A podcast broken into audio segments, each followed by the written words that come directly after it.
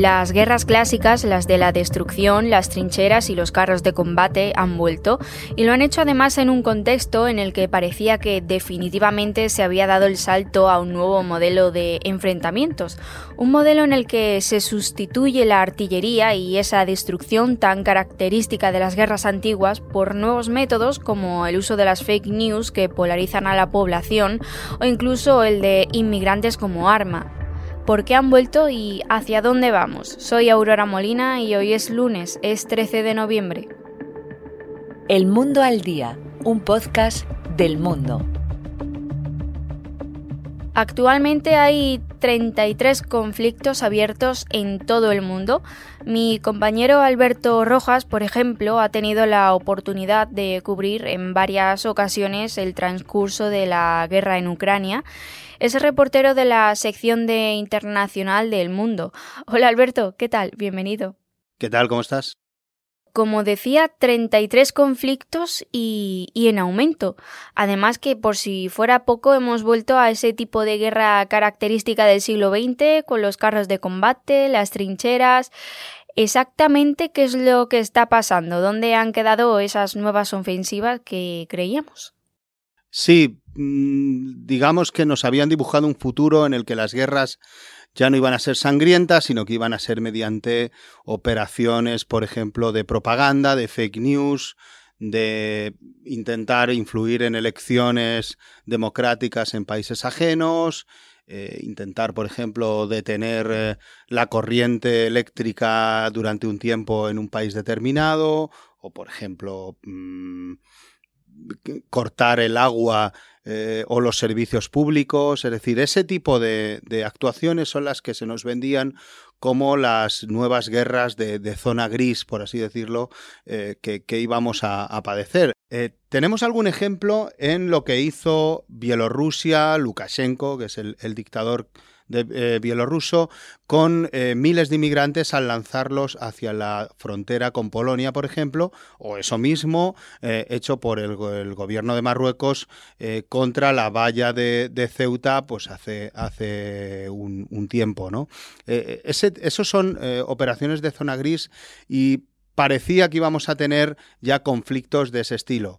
Pero con la guerra de Ucrania, con la invasión de Ucrania el 24 de febrero de 2022, digamos que hemos vuelto otra vez a las guerras mecanizadas, a las guerras antiguas de artillería, de batallones eh, blindados, de aviación y de misiles que ya creíamos que ya no, no, volveríamos a ver.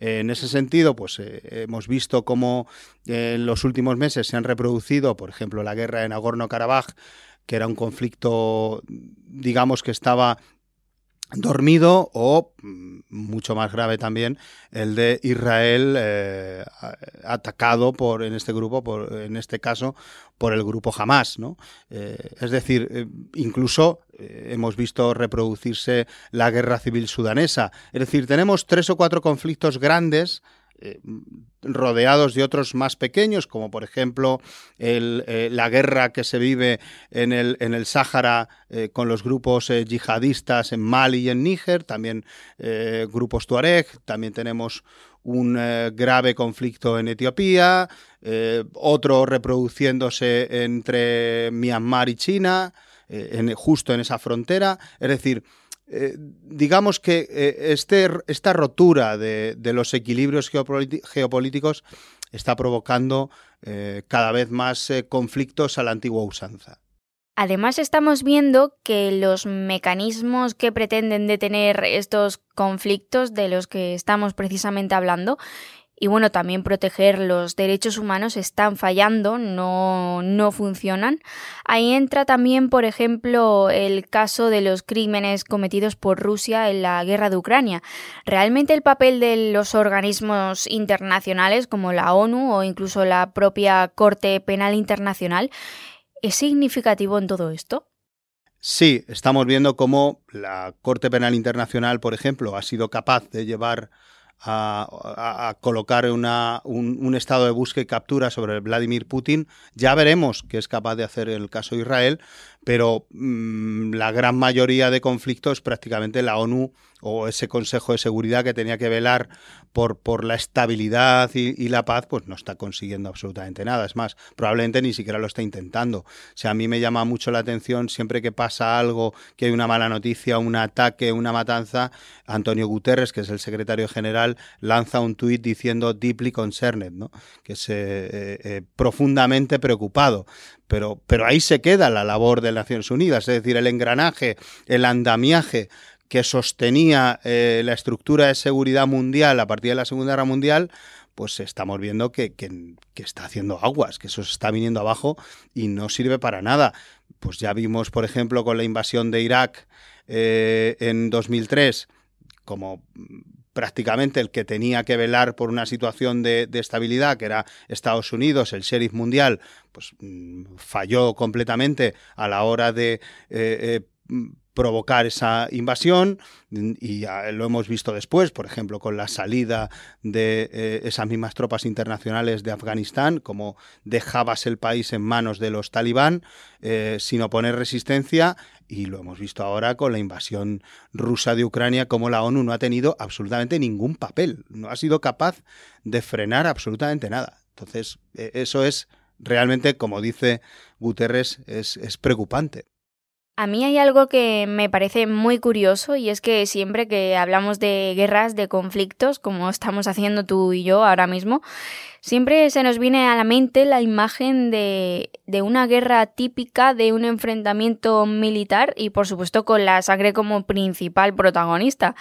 Pero esto siempre no tiene por qué ser así. Es también lo que ocurre un poco, ¿no? Con el caso de Estados Unidos y China. ¿Tú cómo definirías esta relación que tienen actualmente? Y también qué es lo que pasaría si ese conflicto aumenta de grado, si da un paso más allá. Pues ahora mismo la situación entre Estados Unidos y China es eh, parecida a la que se pudo vivir en la Guerra Fría en los años 50 entre Estados Unidos y la URSS. Es decir, no están directamente en guerra, pero sí, eh, digamos, mantienen un conflicto de zona gris o de baja intensidad, en el cual, pues, por ejemplo, Estados Unidos está rearmando a su rival, que es Taiwán, eh, a la vista de todos, y digamos que, mantienen cierto grado de enfrentamiento eh, en áreas secundarias, no directamente. Eh, ¿Eso qué, puede, qué repercusión puede tener? De momento ninguna. Eh, ya sabes que Sun Tzu, que es este ideólogo de la guerra, decía que la, mejor victoria militar es aquella que, que, se produce sin pegar un tiro. No sabemos si va a seguir en este plan, pero desde luego sí que puede desencadenar cualquier roce entre ellos una guerra global que sería devastadora, pues porque ambos eh, son potencias nucleares y tienen los dos mayores ejércitos del mundo. Teniendo en cuenta la situación en la que nos encontramos ahora mismo a nivel internacional, teniendo en cuenta todo lo que hemos estado hablando, a medio y a largo plazo, ¿qué es lo que se espera que pase? ¿Cómo definirías tú el futuro ahora mismo a nivel global? También tenemos que recordar que este año, además de la guerra de Ucrania, como también has dicho antes, pues se han dado tres grandes conflictos. El último, el ataque de Hamas a Israel. Ya no sé si se podría hablar de la llegada de una paz a corto o a medio plazo. Mira, eh, en los años 90, cuando cae la Unión Soviética, se produce un, digamos, una tendencia, que es que todas las grandes potencias vacían sus arsenales bien porque, porque caducan todos los, todas las municiones o, bien porque deciden no comprar más. Pero digamos que la guerra entre estados se da por saldada, es decir, ya no va a haber más guerras porque la Guerra Fría ha terminado, y lo que tendremos serán pequeños conflictos con grupos terroristas o grupos disidentes que se resolverán en países lejanos o bien de una manera policial. Digamos que ese es el escenario que se pinta en los años 90 o 2000. Y efectivamente durante un tiempo sucede así. La gran mayoría de conflictos son con eh, grupos eh, yihadistas o, independentistas en determinados contextos. ¿no? Pero, pero con la guerra Ucrania ha vuelto a cambiar todo. Eh, tenemos un enfrentamiento entre dos bloques, dos estados con mucho armamento, procedentes de la vieja Unión Soviética, sobre todo Rusia, está claro. Eh, y eso ha hecho que los países, que las grandes potencias occidentales se den cuenta de que sus arsenales están vacíos, que no tienen no solo armamento para poder eh, entregarle a Ucrania, es que no tienen ni siquiera armamento para resultar eh, disuasorios con sus vecinos. Y por eso nos hemos lanzado ahora a una guerra, a una guerra no, a, una, a un intento de volver a llenar todos esos arsenales de nuevo, las empresas armamentísticas se están frotando las manos y estamos viendo pues una carrera eh, de nuevo por adquirir eh, el mayor número de, armamento y de munición, casi que nos recuerda al que antecedió a la Primera Guerra Mundial. Eh, ¿Es el momento de la paz?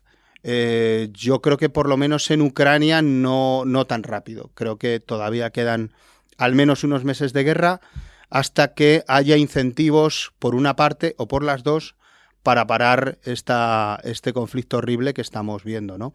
Eh, yo no soy muy pesimista en ese sentido, pero sí que creo que vamos a un momento en el que los países quieren estar muy bien armados para, digamos, para disuadir a los posibles rivales de que no ataquen. Alberto, pues muchas gracias por este análisis y por estar en el mundo al día. Muchas gracias. Gracias a ti.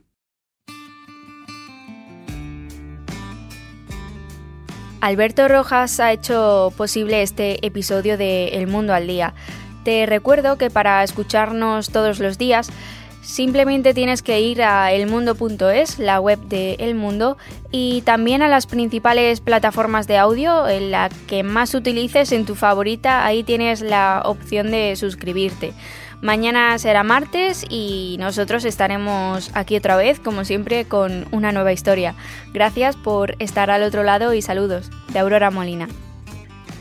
Has escuchado El Mundo al Día, un podcast del mundo